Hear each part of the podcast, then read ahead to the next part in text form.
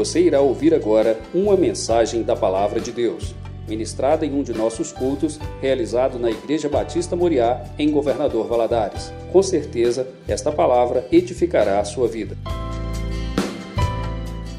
Dar ficar de pé para, junto, para juntos lermos essa santa palavra. 1 Tessalonicenses capítulo 5. Diz assim a palavra do Senhor: Mas, irmãos, acerca dos tempos e das estações, não necessitais de que se vos escreva, porque vós mesmos sabeis muito bem que o dia do Senhor virá como ladrão de noite. Pois que quando disserem a paz e segurança, então lhe sobrevirá repentina destruição, como as dores de parto, àquela que está grávida, e de modo nenhum escaparão. Mas vós, irmãos, já não estáis em trevas para que aquele dia vos surpreenda como um ladrão, porque todos vós sois filhos da luz e filhos do dia. Nós não somos da noite nem das trevas. Não durmamos, pois, como os demais, mas vigiemos e sejamos sóbrios, porque os que dormem, dormem de noite, e os que embebedam, embebedam-se de noite. Mas nós que somos do dia, sejamos sóbrios, vestindo-nos da couraça da fé e do amor, e tendo por capacete a esperança da salvação. Porque Deus não nos destinou para a ira, mas para a aquisição da salvação por nosso Senhor Jesus Cristo, que morreu por nós, para que quer vigiemos, quer durmamos, vivamos juntamente com Ele.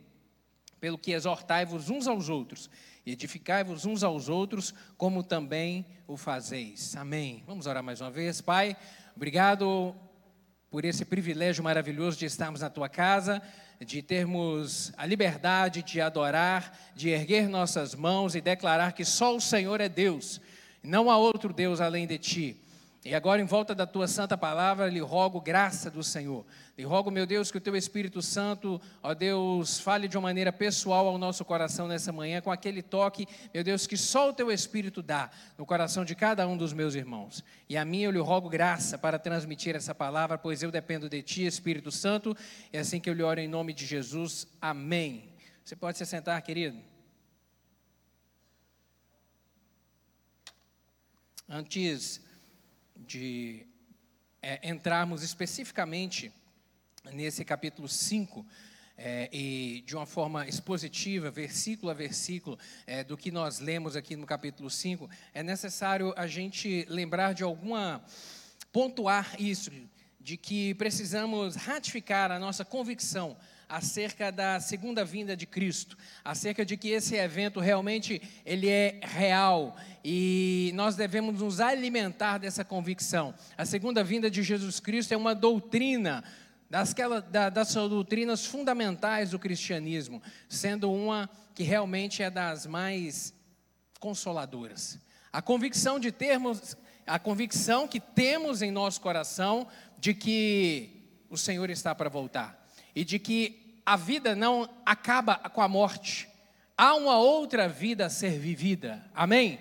Há uma outra vida a ser vivida. E quer nós durmamos, como é a expressão que o apóstolo Paulo utiliza aqui, quer daqueles referindo-se àqueles que morreram, quer nós durmamos ou quer estejamos vivos para esse momento, o momento da vinda do Senhor, há uma certeza em nosso coração. Há uma vida a ser vivida há uma vida a ser vivida com o Senhor. Então nós temos que alimentar essa convicção sempre no nosso coração. As igrejas lá do período apostólico, da igreja primitiva, eles viviam com isso, é, com essa doutrina de uma maneira muito ardente no coração. E o apóstolo Paulo explica isso em diversas das suas cartas, trazendo orientação à igreja do Senhor a respeito desses eventos é, e, e animando a fé dos cristãos a respeito disso. E porque as igrejas viviam realmente com essa, essa chama tão acesa e essa convicção, exerciam de forma poderosa a influência da pregação do Evangelho na face da terra. E por isso vemos no, na igreja primitiva, nos primeiros séculos, o Evangelho se alastrar de maneira tão intensa e de maneira tão grande, alcançando toda, todo, todo o mundo conhecido daquele tempo. E a ideia de que o Senhor poderia voltar a qualquer momento, realmente é, incentivava os irmãos a permanecerem firmes, firmados nessa palavra, apesar da grande perseguição que viveram no primeiro século. Apesar do cristianismo ter sido tão oprimido, apesar de uma repressão tão grande ao cristianismo no primeiro século, esses irmãos permaneceram firmes. Mas houve um tempo que o cristianismo, que a igreja do Senhor, ela deixou, ela se esqueceu, ou ela colocou em segundo plano essa mensagem tão consoladora, essa mensagem da volta do Senhor. E isso, e o amor, em decorrência disso, o amor é, é, e a fé dos irmãos foram se esfriando, e isso abriu portas para o surgimento de muitas e muitas heresias dentro da igreja, um campo aberto e para novas doutrinas heréticas, ensinamentos completamente fora dos, do, dos princípios da palavra do Senhor, e a gente faz referência, por exemplo, à teologia da prosperidade, que volta os olhos apenas para o homem, a necessidade do homem, a, o corpo do homem, o dinheiro, e alienando completamente ou deixando de lado a verdade sobre a volta de Cristo. As epístolas aqui aos Tessalonicenses foram escritas originalmente pelo apóstolo Paulo, as epístolas, porque é a primeira e a segunda carta, para trazer esclarecimento e orientação à igreja do Senhor a respeito desse evento, que era um, povo recém-convertido, era uma igreja nova. O apóstolo havia pregado na sua segunda viagem missionária, ele esteve nessa cidade e ali pregou o evangelho, os irmãos se um grupo de pessoas se converteram, Paulo seguiu viagem adiante e posteriormente, quando ele estava na cidade de Corinto, ele escreve essa carta aqui a essa nova igreja, a esses irmãos, para orientá-los e para fortalecer a fé desses irmãos a respeito da segunda vinda de Cristo. E o objetivo dessa desse estudo nosso nessa manhã é trazer esclarecimento sobre essa expressão que ele utiliza aqui na sua carta, o dia do Senhor. No versículo 2, ele, ele diz: Porque vós mesmos sabeis muito bem que o dia do Senhor virá como ladrão. Então, nós voltaremos os nossos olhos para compreendermos essa expressão, o dia do Senhor. E é, meu objetivo também é orientar como nós devemos nos comportar, como o cristão deve se comportar e viver nesse tempo com a expectativa acesa no seu coração a respeito do dia do Senhor. O que é isso? Para, para que você compreenda o que é isso, eu, eu, preciso que você dê uma olhada nesse, nessa visão panorâmica a respeito dos eventos escatológicos que seguirão a partir do arrebatamento da igreja. É necessário que você compreenda, tenha, tenha essa visão para que você possa, para que a gente possa se localizar onde está esse dia do Senhor aqui dentro. Os eventos escatológicos registrados na palavra do Senhor começam aqui a partir da igreja do Senhor. O tempo da igreja do Senhor é o tempo de hoje, é o tempo que nós estamos vivendo. Mas haverá um tempo, e é o que nós declaramos nessa manhã e que nós cremos, que o arrebatamento da igreja está próximo. E esse evento vai acontecer, o arrebatamento da igreja. Quando ele acontecer, a sequência narrada, tanto nos livros que tratam a respeito disso, Daniel, é, Apocalipse e outros mais livros proféticos que falam a respeito disso, as cartas paulinas também, é, a igreja sobe, a igreja é arrebatada, os, e a igreja aqui são os cristãos firmados na palavra do Senhor, é arrebatados, e no céu vai acontecer alguns eventos. Vai acontecer o tribunal de Cristo, que é onde todos os santos comparecerão perante o Senhor e receberão aquilo que é chamado de galardão. E o galardão é a recompensa pela obra de cada um que fez aqui na terra em relação à obra do Senhor, em relação ao reino do Senhor. No céu acontecerá isso: o tribunal de Cristo com o comparecimento, o recebimento do galardão e, na sequência, as bodas do cordeiro, que é um período que vai durar sete anos. A Bíblia faz referência a esse encontro do noivo com a noiva. E as bodas do cordeiro é justamente essa festividade do encontro da igreja do Senhor com o Senhor Jesus Cristo. Sete anos de duração que acontecerá no céu.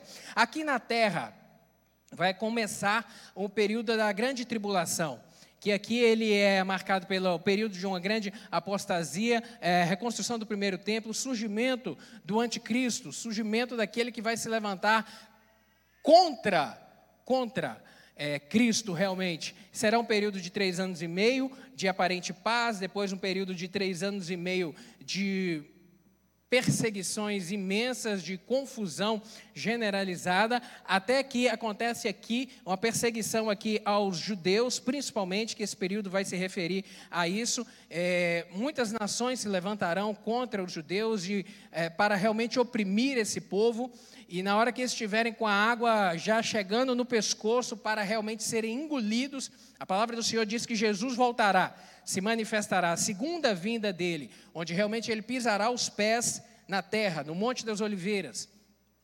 Nesse evento que essa guerra é chamada de guerra do Armagedon. Acontecendo essa guerra do Armagedon, aí ocorre também uma outra sucessão de fatos, que é o anticristo, que já estará já, terá sido manifesto aqui, o anticristo e o falso profeta serão lançados, a Bíblia diz, vivos, porque eles serão homens homem como eu e você. E eles, a Bíblia diz que o Senhor vai abrir a, a tampa do lago de fogo e enxofre e vai lançá-los vivos lá dentro do lago de fogo e enxofre.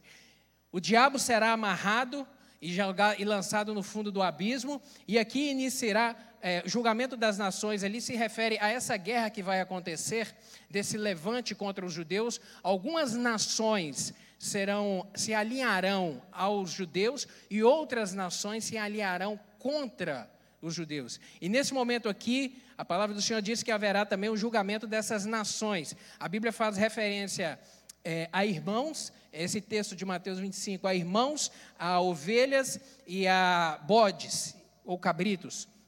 Os irmãos são os judeus, que serão salvos pelo Senhor Jesus. As ovelhas são as nações que estarão alinhadas a Israel, e os cabritos ou bodes serão as nações inimigas. A Bíblia diz que essas nações inimigas serão exterminadas. Todas elas serão exterminadas. Então, o diabo, é, o diabo é amarrado, é lançado no abismo e começa um período do governo de Cristo na terra, um período de mil anos. Satanás é preso, Mateus, Apocalipse capítulo 20, verso 1 e 2 vai falar a respeito disso. Passa-se esse período de mil anos de paz, porque quem faz confusão é o diabo. É o diabo, é o pecado. É essa manifestação do mal é que causa essa grande confusão, essa grande é, turbulência na nossa vida, no dia a dia da vida. Mas após esse período de mil anos, a Bíblia diz que ele será solto. E ele será solto, e novamente ele será solto e vai enganar homens, apesar de mil anos vivendo debaixo do governo de Cristo, e nós imaginamos que será um período realmente extraordinário, é, mas ainda assim, quando ele voltar, ele vai enganar os homens e promover uma rebelião novamente contra a igreja, contra o Senhor, contra os judeus, que é chamada da guerra de Gog e Magog. Nesse momento, nesse novo levante que vai acontecer, aí Cristo se manifestará mais uma vez. Aí esse já será o tempo do fim. Opa. Esse já será o tempo do fim, que aqui já é Apocalipse capítulo 20, que todos comparecerão perante o trono, o trono branco, o trono do juízo de Deus o grande trono branco, onde todos aqueles que estavam mortos sem Cristo, a Bíblia diz, Apocalipse capítulo 20, eles ressuscitarão e comparecerão perante o trono de Deus para serem julgados condenados e lançados no lago de fogo e enxofre. E esse aqui será o grande evento do juízo. Os cristãos não participarão disso aqui, porque você se lembre que nós já fomos arrebatados, a igreja do Senhor já foi levada e já está com Cristo desde lá de trás. E aqui já são os eventos do fim, abertura, nesse momento aqui do grande trono branco, abertura dos livros, o livro da vida, e aqui vai se iniciar um novo tempo, novos céus e nova terra. Então, esse quadro aqui é só para você ter uma ideia geral desses eventos escatológicos que hão de vir. Mas e o dia do Senhor? E o dia do Senhor, essa expressão que o apóstolo Paulo utiliza aqui. O que é? Essa expressão, o dia do Senhor, ela é usada tanto no Antigo Testamento quanto no Novo Testamento e se refere não a um dia específico, mas um período de tempo. Um período de tempo em que Deus trará tanto aos judeus quanto aos gentios a vara de ferro, é a vara da correção. Realmente é, a vara da correção. Será um, um grande e terrível tempo para todos os homens que estiverem vivos aqui. Um tempo difícil. O profeta Joel, capítulo 2, verso 31, ele vai dizer que o sol se converterá em trevas e a lua em sangue, antes que venha o grande e terrível dia do Senhor. E durante esse tempo, grande sofrimento que vai acontecer na terra, onde é que vai estar a igreja do Senhor? Onde vai estar a igreja do Senhor? Três três correntes teológicas, elas trazem, elas tentam trazer essa resposta. A primeira diz que é, é chamada de corrente pré-tribulacionista, ou a meso ou mid-tribulacionista e pós-tribulacionista, que vai dizer a respeito de em qual momento a igreja do Senhor será retirada daqui.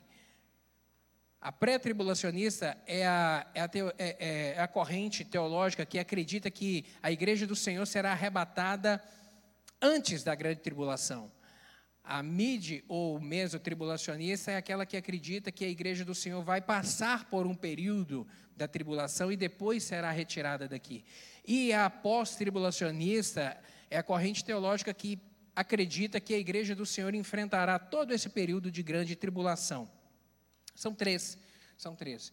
É, nós cremos, nós cremos que o dia do Senhor é o período de tempo compreendido entre o arrebatamento da igreja e a volta de Cristo. Ou seja, o que nós cremos? Nós acreditamos que a igreja do Senhor passará pelo arrebatamento antes da grande tribulação. Então nós acreditamos, ah, se lhe perguntar tecnicamente, nós somos pré-tribulacionistas. A gente acredita que a igreja do Senhor não enfrentará a grande tribulação. Nós acreditamos que esse, esse, esse tempo de sofrimento, e nós veremos aqui algumas características desse o dia do Senhor, o dia do Senhor, que será realmente terrível, terrível é, e de grande sofrimento. E por que nós acreditamos assim, pastor? Tem algum fundamento na Bíblia? Nós lemos, capítulo 5, verso 9 de 1 Tessalonicenses. Porque Deus não nos destinou para a ira, mas para a aquisição da salvação por nosso Senhor Jesus Cristo. Nós cremos que Deus não nos destinou para a ira. E esse tempo aqui será o tempo da ira de Deus sobre a face da terra. Um tempo realmente terrível. E nós veremos aqui algumas características dele. O dia do Senhor será precedido por sinais. Por quê? Precedido. Por que nós não sabemos o dia certo? Porque Deus não revelou. Porque não está registrado. A palavra do Senhor diz, o Senhor Jesus disse que o dia e a hora ninguém sabe, nem os anjos no céu, e nem ninguém na terra, é só Deus que sabe a respeito disso. Mateus 24, verso 36. O Senhor Jesus Cristo disse: Mas aquele dia e hora ninguém sabe, nem os anjos do céu, mas unicamente meu Pai. Apenas o Senhor Deus sabe desse momento e dessa hora, quando será esse start. Porém, o Senhor Jesus, ele disse que haveria sinais na terra que evidenciariam esse grande momento ou o surgimento desse momento. Alguns sinais contemporâneos aí a respeito da vinda do Senhor: guerra, morte, pestes, terremotos. O Senhor, o Senhor Jesus vem falar isso em Mateus capítulo 24, versos 6 a 8. Ele fala isso: E ouvireis de guerras, de rumores de guerra. Olhai, não vos assusteis porque é mister que isso tudo aconteça, mas ainda não é o fim. Porque se levantará nação contra nação, reino contra reino, e haverá fome, pestes, terremotos em vários lugares. Mas todas essas coisas são o princípio das dores. O Senhor Jesus, ele vem nos dar direções. A palavra do Senhor nos aponta a respeito de eventos que acontecerão, é, que marcam, que, que evidenciariam isso esse tempo do fim. E mais do que nunca nós temos visto isso. Nos nossos dias de hoje tem guerra? Tem. Tem fome? Muita. Tem peste? Tem. A gente acabou de sobreviver. Se você está aqui, você é um sobrevivente. O Covid matou muita gente. Outras pestes mataram muita gente. A influenza também está matando muita gente. Então, se você está aqui hoje, você é um sobrevivente. Você pode dizer glória a Deus? Glória a Deus. Deus tem te conservado com vida. Deus tem te dado vida, força, saúde, mas nós temos vivido tempos de pestes, temos vivido tempos de terremotos, muitos, muitos eventos. Então a Bíblia fala a respeito disso, fala também de um desassossego mundial. Lucas 21, versos 25 a 27, fala a respeito disso. Incredulidade no que concerne à segunda vinda de Cristo. Uma incredulidade generalizada Segundo Pedro, capítulo 3, versos 2 e 4, o apóstolo fala isso, para que vos recordeis das palavras que anteriormente foram ditas pelos santos profetas, bem como do mandamento do Senhor e Salvador, ensinando pelos vossos apóstolos, tendo em conta, antes de tudo, que nos últimos dias virão escarnecedores com seus escárnios, andando segundo as próprias paixões e dizendo: Onde está a promessa da sua vinda? Porque desde os pais, por porque desde que os pais dormiram, todas as coisas permanecem como desde o princípio da criação. Não tem gente que fala assim? Esse negócio de Jesus vai voltar, ah, mas é... desde que o mundo é mundo acontece isso. Que promessa é essa que não vai se cumprir nunca? Muitos nós vemos dizendo a respeito disso. Uma outra característica que a Bíblia nos aponta é uma apostasia da fé dentro da igreja do Senhor. O Senhor Jesus disse isso em Mateus 24, versos 24 a 26, porque surgirão falsos cristos e falsos profetas e farão tão grandes sinais e prodígios que, se possível for, enganaria até mesmo os escolhidos. E nós vemos surgir mais do que nunca nos nossos dias de hoje, é, uma, uma, uma, quantidade de heresias, de teorias heréticas dentro da igreja do Senhor, desvirtuando os santos, obscurecendo a visão do, do, do, dos homens e mulheres de Deus a respeito da verdade da palavra do Senhor, enganando, um espírito maligno realmente de engano. A Bíblia faz referência também a sinais do sol e na lua, lá em Lucas 21, e fala também a respeito de falsos mestres, espíritos enganadores. É, segundo Pedro capítulo 2 vai falar a respeito disso. E um outro evento também muito importante, o repatriamento dos judeus, que a palavra do Senhor vai dizer a respeito do surgimento da figueira. Figueira na Bíblia se refere a Israel.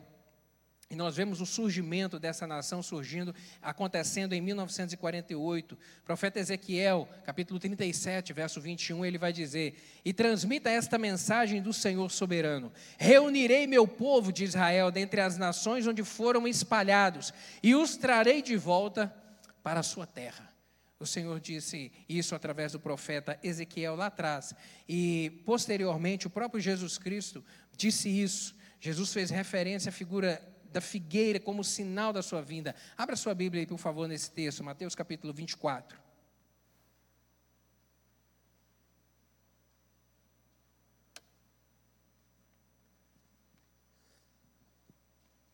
Verso 32.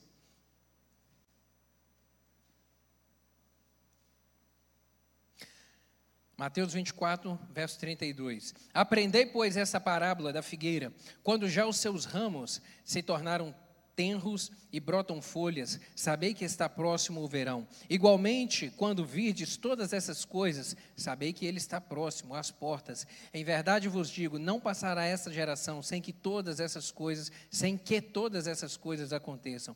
O céu e a terra passarão, mas as minhas palavras não hão de passar.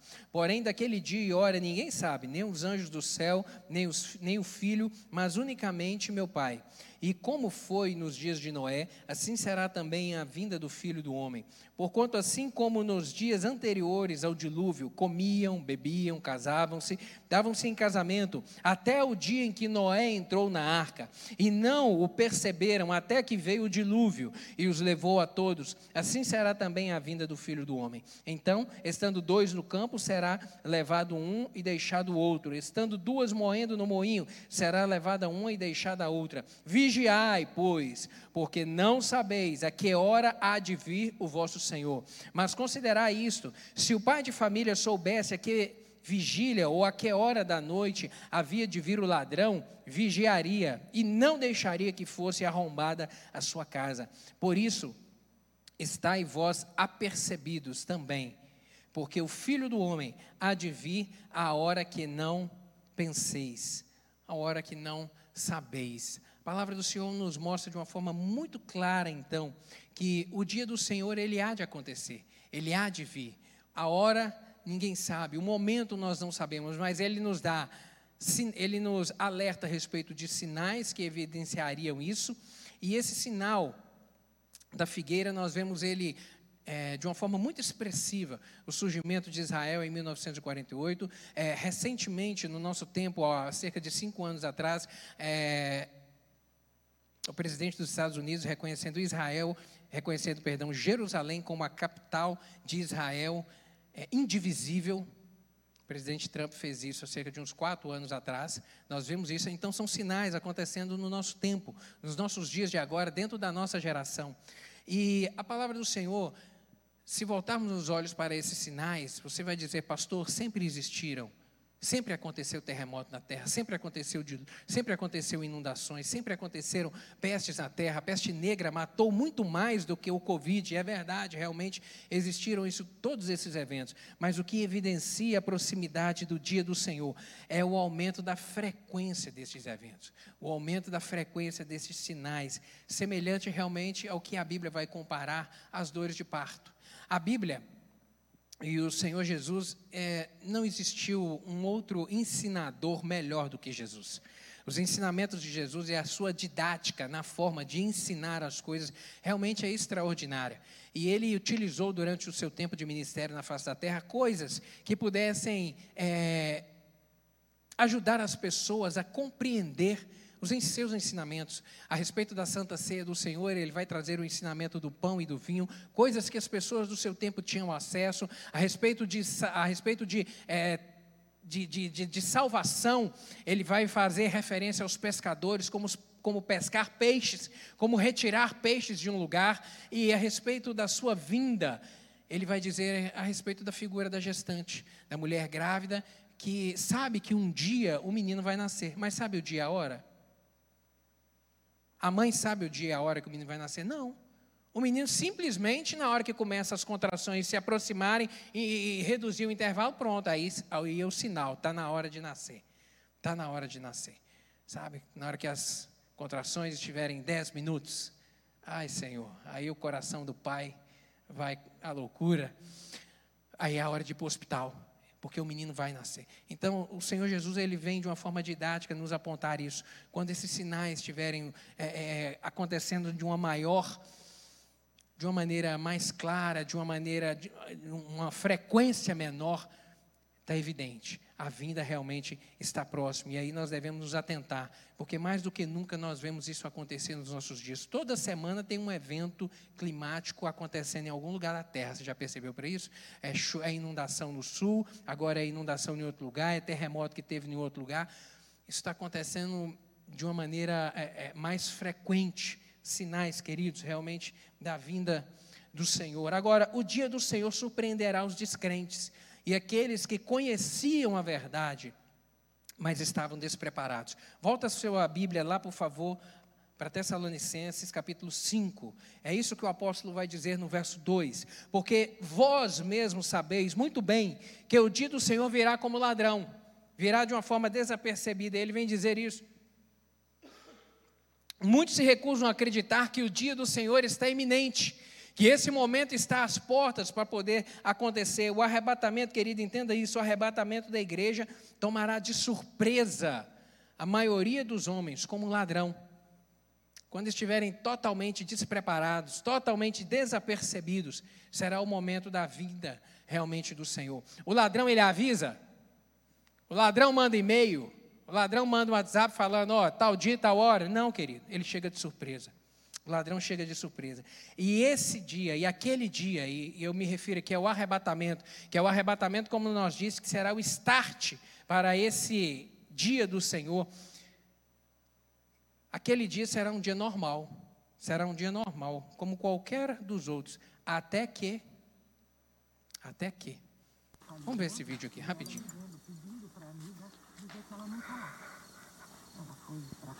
Oi, filha. Vamos dormir? Mãe, mãe, eu tô sem sono ainda. Eu vou daqui a pouco. Eu ainda vou assistir série. Eu tô vendo uma coisa aqui na internet. Olha esse look, que lindo! Eu quero. Lindo, lindo. Filha, você anda muito distraída. Ai, mãe, já vai celular. começar? Tem quatro semanas que você não vai à igreja. Mas, mãe, eu sempre vou. Só essas quatro semanas que não. De novo, esse papo de igreja. Mãe, eu tô bem. Tudo tem seu tempo. Tá bom, então eu vou dormir. Você não quer orar como fazíamos todas as noites? Mãe, depois eu oro, prometo, eu juro. Te amo, mãe. Também te amo. Dorme com Deus.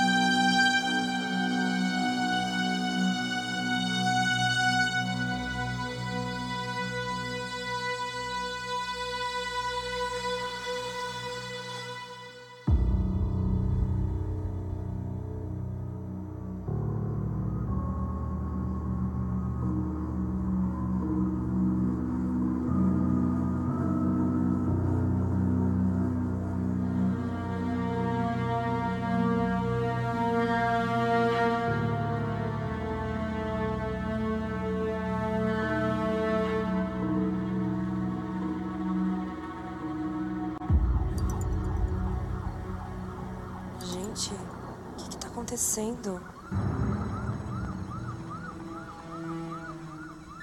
Milhões de pessoas em todo o mundo simplesmente desapareceram. Milhares de pessoas sumiram, confirmando assim o arrebatamento, uma profecia revelada por Jesus há mais de dois mil anos. Do avião que caiu com 72 pessoas a bordo. A Não, não, não, não. Não!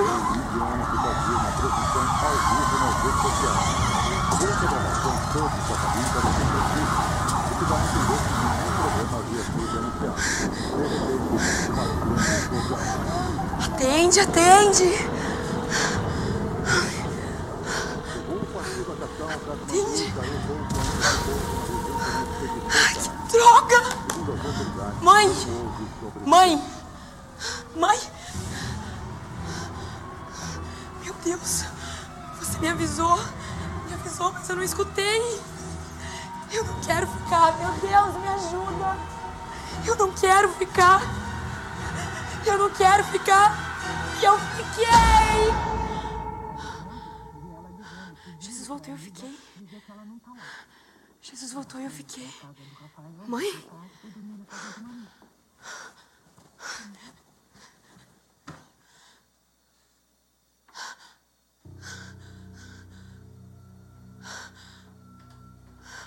Tá vendo? Era tudo verdade. Eu fiquei. Eu fiquei. Eu fiquei. Eu fiquei. Minha filha, tudo bem. Está tudo bem, eu estou aqui. Achei que você tivesse ido. Eu estou aqui, estou aqui. Achei que você tivesse ido. Fica bem, fica bem. Foi só um sonho, foi só um Achei que você sonho. tivesse ido. Foi só um sonho. Só um sonho. Eu achei que você tivesse ido. Só um sonho. Foi só um sonho.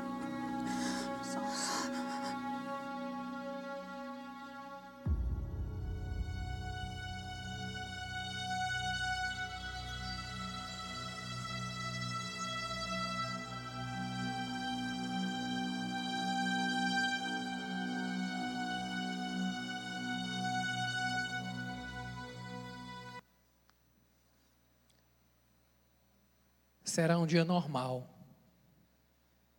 Não vai acontecer nada de diferente nesse dia para avisar que é esse dia. Vai ser um dia como qualquer outro. De repente a gente não sabe o horário. Se for ao meio-dia, você vai acordar, vai tomar café na hora do almoço, mas a gente não sabe. A gente não sabe a hora. A gente vai ser normal até que até que aí vai começar a bombar um monte de notícia. A hashtag vai subir lá para a tampa. Hashtag, cadê eles? Arrebatamento, para onde foram? Até que. Vai ser um dia normal, querido, entenda isso. Entenda isso. O dia do Senhor aconte acontecerá quando o mundo declarar que haverá paz. É uma outra característica que a palavra do Senhor nos ensina. Espero, é, é, voltando um pouquinho, a, a palavra do Senhor diz que nós lemos aqui em Mateus capítulo 24, né? Jesus falando que será um dia como as pessoas lá do tempo do dilúvio, que não acreditaram na palavra de Noé, que Noé disse: Olha, o dilúvio virá, a chuva virá, mas o povo não havia visto, não existia chuva na terra naquele tempo, por isso que ninguém creu na palavra de Noé. O povo não sabia o que era inundação, não tinha chuva. Um orvalho subia da terra e descia do céu e regava a terra. Mas, assim como nos dias de hoje, nós estamos dizendo: Jesus vai voltar. E muitos dizem: não, mas a gente não sabe o que é isso. Realmente ninguém sabe. Ninguém sabe o que é isso. Isso vai acontecer apenas uma vez. Apenas uma vez. Muitos, Jesus disse, casavam-se, davam-se em casamento, ou seja, as pessoas cuidavam dos seus interesses. As pessoas estarão cuidando dos seus interesses quando Jesus voltar.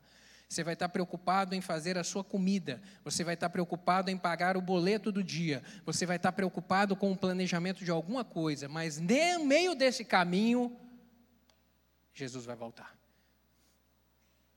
As pessoas estarão cuidando dos seus interesses. O dia do Senhor ocorrerá quando o mundo declarar que a paz. É, capítulo, é, capítulo 5, volte os olhos aí, versículo 3. 1 Tessalonicenses, porque quando disserem a paz e segurança, então lhe sobrevirá repentina destruição. A paz e segurança. Está em curso, está em curso agora um, um que é declarado ou reconhecido como o maior, é, o maior, a maior possibilidade de um acordo entre Israel e a Arábia e envolvendo os Estados Unidos, um acordo de paz. E realmente essa notícia aí, ela é de agora, você vê aí, ó, 9 de agosto.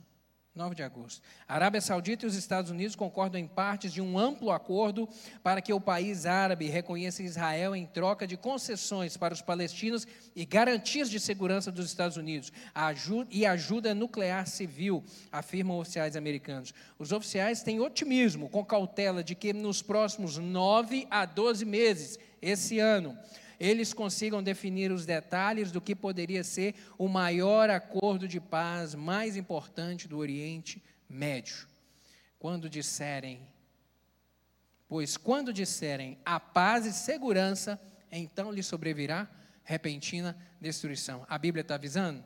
Está avisando. Isso é para quem? É para mim e para você, querido.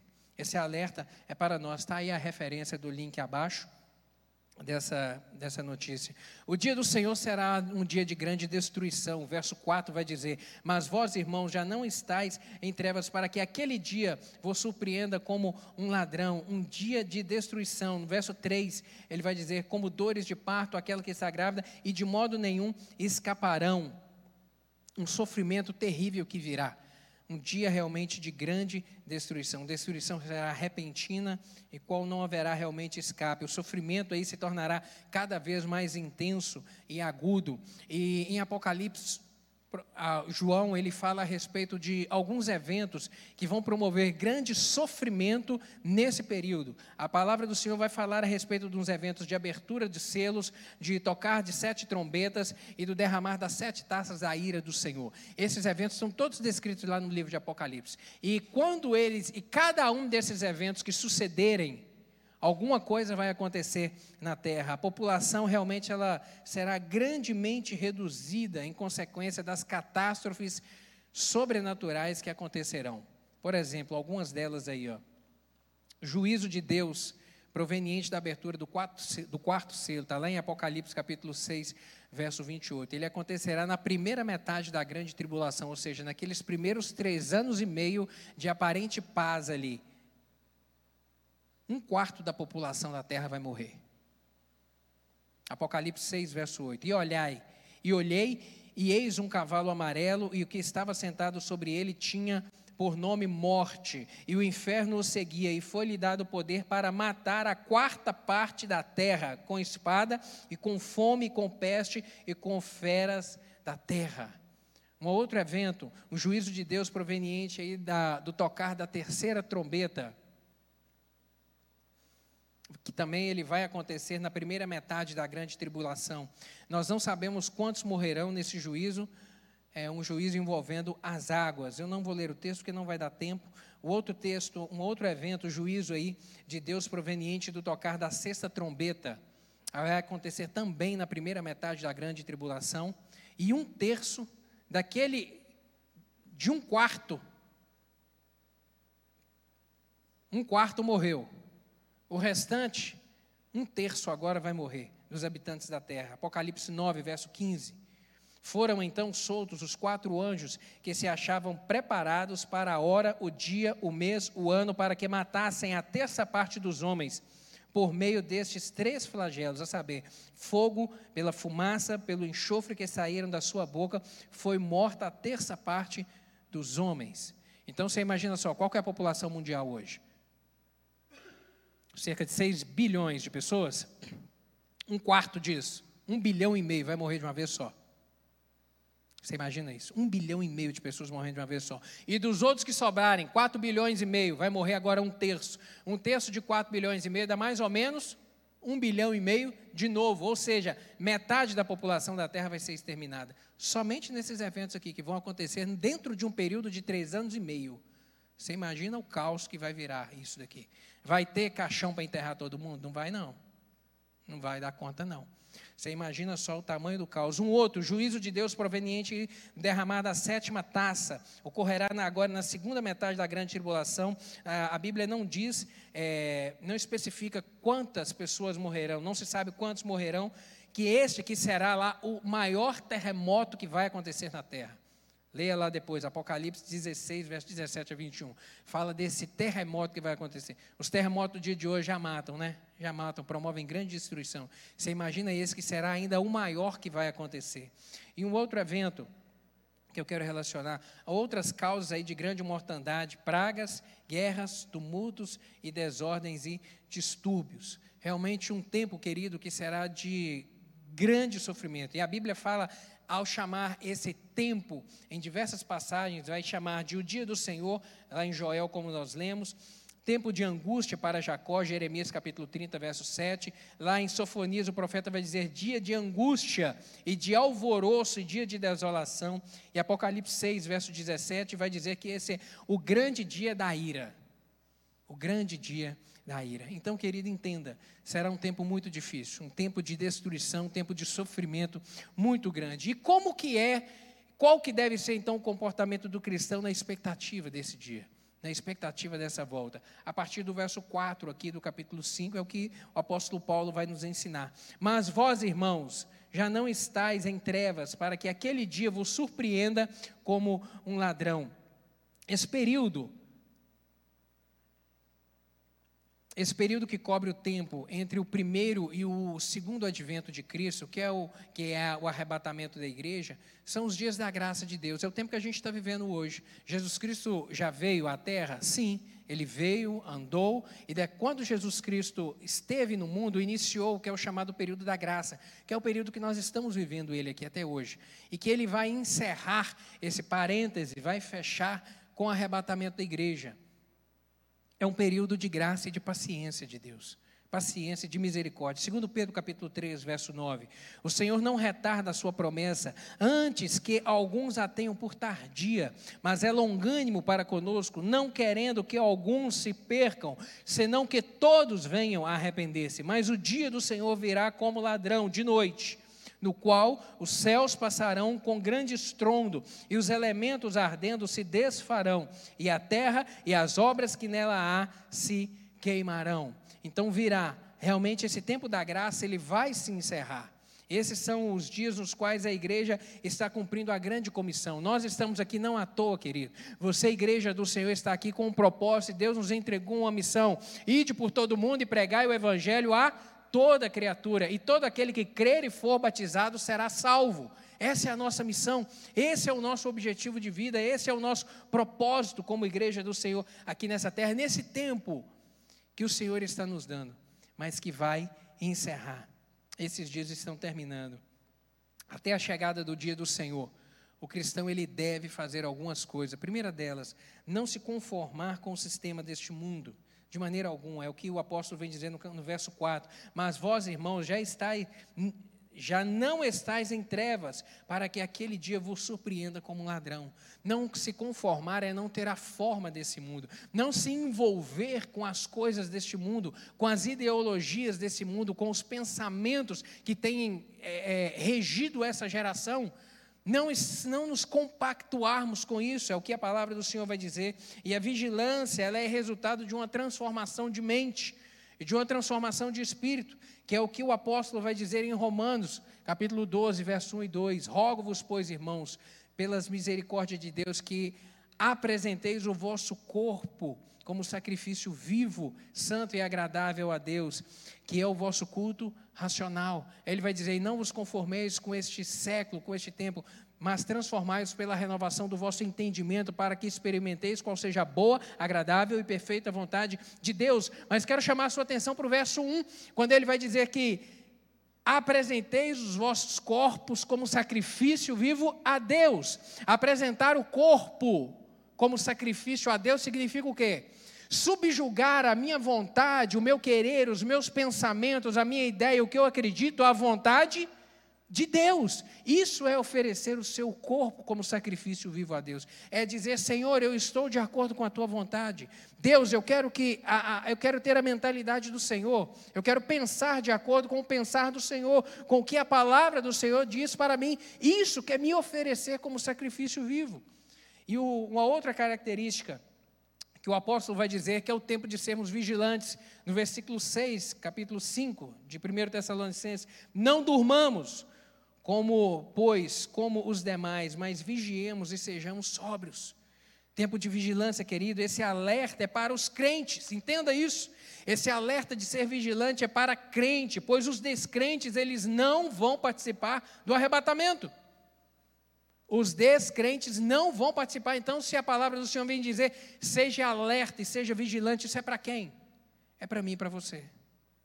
Isso é para mim e para você, para a gente permanecer com a nossa lâmpada acesa, com os nossos olhos abertos, não, não nos envolvendo com as coisas desse tempo, não nos apaixonando com as coisas desse tempo, porque Jesus está próximo demais a voltar.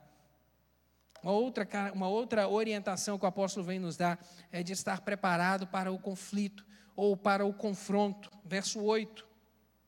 Mas nós que somos do dia, sejamos sóbrios, vestindo-nos da couraça da fé e do amor e tendo por capacete a esperança da salvação. Queridos crentes não devem sentar-se de uma maneira ociosa para poder aguardar o tempo da vinda do Senhor. Cruzar os meus braços, deitar em berço esplêndido, já estou salvo e agora vou só aguardar o tempo da vinda do Senhor. Não, querido, devemos aguardar a segunda vinda do Senhor, não como espectadores, mas como militantes como alguém que opera, como alguém que trabalha, como alguém que semeia boa semente para poder colher frutos. O crente deve enganjar-se de uma maneira ativa nessa luta contra o mal. E mais, e por que, pastor, então, e o que, que tem a ver isso com se preparar para o conflito? É porque à medida que nós nos posicionamos, a resistência aparece. Não é isso que a gente está vivendo no nosso tempo? Escreva algumas coisas sobre Jesus, volta de Jesus no seu Instagram para você ver. O que, que ele vai fazer? Ele vai te bloquear. Ele vai tirar sua mensagem. Ele vai suprimir sua mensagem. O que, que é isso? Isso é o levante, querido. Isso é o levante. Sabe? É, isso é, é, isso é, a, é o confronto. Isso é o conflito. E nós devemos estar preparados para esse tempo, porque esse é o tempo do fim. Efésios capítulo 6, verso 11 e 12, revestivos de toda a armadura de Deus, para que possais estar firmes contra as astutas ciladas do diabo, porque não temos que lutar contra carne e sangue, mas sim contra principados, contra as potestades, contra os príncipes das trevas deste século, contra as hostes espirituais da maldade nos lugares celestiais. O nosso, o nosso conflito, o nosso confronto não é contra pessoas, nós amamos pessoas, mas é contra o sistema maligno, é contra o diabo, é contra suas hostes malignas. Devemos aguardar a segunda vinda de Cristo, protegendo a nossa mente, protegendo o nosso coração. A couraça protege o coração, o capacete protege a cabeça. O que, é que significa isso, querido? Que os nossos pensamentos e sentimentos devem estar debaixo da proteção divina. As suas emoções e o que você pensa devem estar debaixo da proteção divina, para que não seja iludido para que não se perca nesse caminho. Uma outra orientação que o apóstolo vai nos dar é de estar convicto a respeito da salvação. O verso 8: Porque Deus não nos destinou para a ira. Verso 9: Porque Deus não nos destinou para a ira, mas para a aquisição da salvação. Deus não nos destinou. A igreja do Senhor não é destinada para esse tempo de sofrimento, esse tempo da ira, mas é destinada para a salvação. Por isso que essa viva chama, ele vai dizer: vigiemos e não durmamos. Não cochile, meu querido. Não é tempo de cochilar, não é tempo de se apaixonar com as coisas daqui. Jesus está próximo demais para voltar. Joel capítulo 1, João capítulo 1, verso 12. O propósito do Senhor é que todos sejam salvos. E ele vai dizer: Mas a todos quanto receberam, deu-lhes o poder de serem feitos filhos de Deus. A todos que receberam essa palavra, a todos que aceitarem o Senhor, Deus não nos destinou para a sua ira. E ele vai terminar o, capítulo, o versículo, capítulo 5, no verso 11 aqui, essa, essa primeira parte do capítulo 5, alertando aqui os cristãos a respeito da mutualidade no encorajamento pela volta de Cristo, pela espera da volta do Senhor. Paulo encerra aqui esse assunto iminente da volta de Jesus, conclamando os crentes a se ajudarem mutuamente, a se fortalecerem mutuamente, consolai-vos uns aos outros. E é isso que nós estamos fazendo aqui hoje, querido. A gente vem à casa do Senhor e o ajuntamento dos santos tem esse propósito, essa finalidade. Nós fortalecemos uns aos outros, nós orientarmos uns aos outros, nós permanecemos firmes na fé com a chama acesa no coração, louvando ao Senhor, como estivemos cantando aqui nessa manhã, Maranata, hora vem, Senhor Jesus, para que isso fortaleça a nossa fé, para que isso nos anime, nos encoraje a prosseguir nessa caminhada que é do tempo do fim. O mundo está contra nós, querido, mas o nosso deve, mas é, é um privilégio muito grande nosso saber que nós temos uma convicção no nosso coração de que estamos salvos em Cristo Jesus. Amém. Estamos salvos em Cristo Jesus. Por isso devemos nos edificar uns aos outros. Eu quero concluir essa mensagem nessa manhã com esse versículo de Apocalipse, capítulo 3, verso 11, onde o apóstolo João vai dizer: Venho sem demora, conserva o que tens, para que ninguém tome a tua coroa. Venho sem demora. O Senhor Deus falando, venho sem demora, conserva o que você tem, conserva a sua fé, conserva a sua fé guardada, conserva a sua mente guardada em Cristo Jesus, conserve as suas emoções guardadas em Cristo Jesus, para que ninguém roube ela de você, para que esse tempo não roube ele de você, para que as astutas ciladas do maligno não roube elas de você, não roube a sua coroa, não roube a sua coroa, para que ninguém tome a tua coroa. Queridos, nós temos vivido um tempo onde, onde muitos dentro da igreja do Senhor têm deixado a sua coroa. E o próprio Senhor Jesus Cristo diz que quando ele voltar, muitos, muitos vão ficar, inclusive estavam dentro da igreja porque deixaram de vigiar. Esse é o tempo da vigilância, esse é o tempo de estar sóbrio, esse é o tempo de não cochilar, de não dormir, porque a volta do Senhor está muito próxima. Amém, meus queridos? Vamos orar? Quero te convidar a ficar de pé para nós orarmos. Sabe, essa é, uma, essa é uma palavra muito desafiadora, muito desafiadora a respeito do tempo que a gente está vivendo. E deixa eu te perguntar uma coisa: você acredita que Jesus vai voltar? Você acredita que Jesus vai voltar? Porque eu conheço crente que não acredita.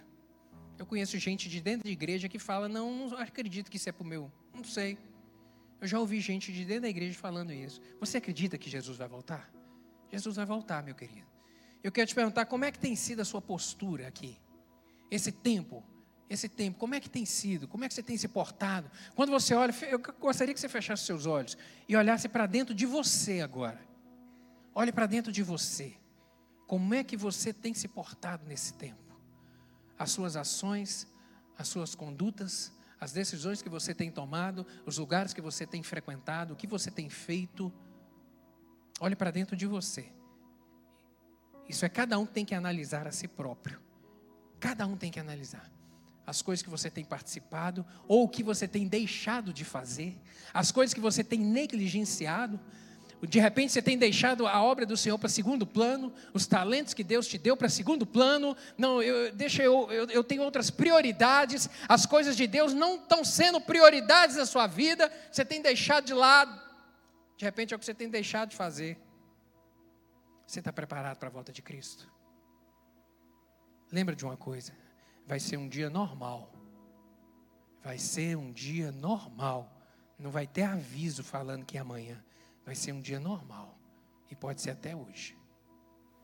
Você nem sabe se a gente vai almoçar. Às vezes a gente planeja tanto, né? Aposentadoria, previdência privada. Nós temos que nos organizar. A gente tem sim que organizar, mas a gente tem que viver, viver com os pés na terra e os olhos no céu. Os pés na terra, mas os olhos no céu. O coração no céu. Crendo que esse tempo está voltando. Esse tempo está muito próximo. Está rápido demais para poder chegar. Se o Espírito Santo te incomodou, coloque a mão no seu coração que eu quero orar contigo.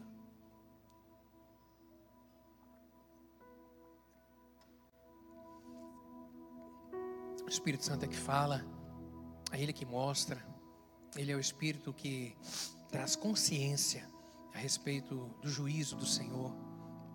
Em nome de Jesus, de repente tem coisas nessa manhã que você precisa de acertar. Colocar de repente algumas coisas do Senhor como prioridade na sua vida que você tem deixado em segundo ou terceiro plano. Pai, obrigado pela palavra do Senhor. Obrigado, meu Deus, porque a palavra do Senhor nos fala de um Deus de amor, um Deus de misericórdia, meu Deus, mas também um Deus de juízo.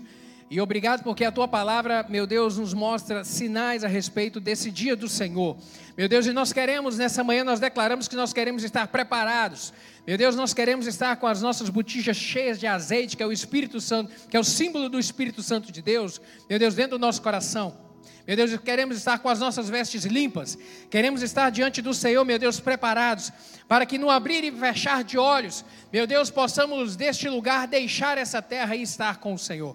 Meu Deus, será um dia de grande sofrimento para os que ficarem, será um dia de grande desespero, de grande tormento, será um tempo de mortandade. Meu Deus, mas nós te damos graças, porque a tua palavra nos consola que o Senhor não nos, não nos destinou para o dia da ira.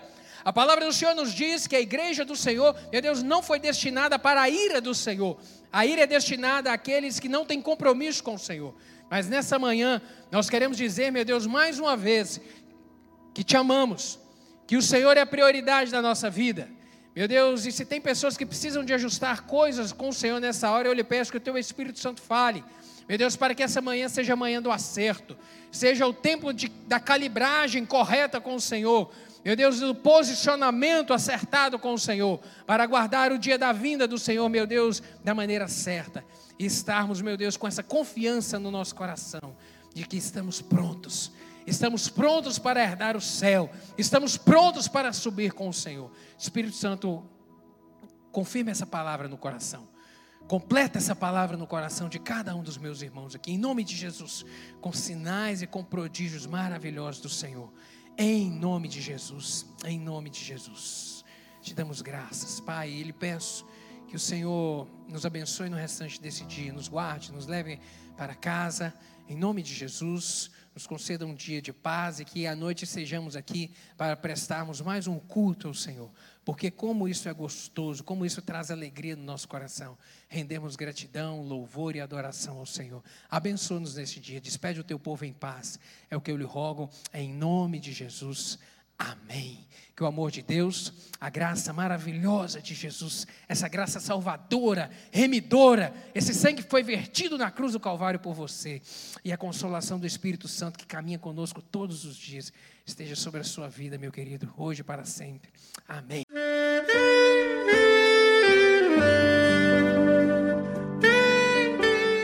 Querido amigo, Deus se interessa por você. Ele conhece as circunstâncias atuais da sua vida não hesite em buscá-lo. Em Jeremias 33, versículo 3, ele nos diz: Clama a mim e responder-te-ei, e anunciar-te-ei coisas grandes e ocultas que não sabes. Esperamos que a mensagem ouvida tenha falado ao seu coração e que você e sua família sejam abençoados pelo Senhor Jesus.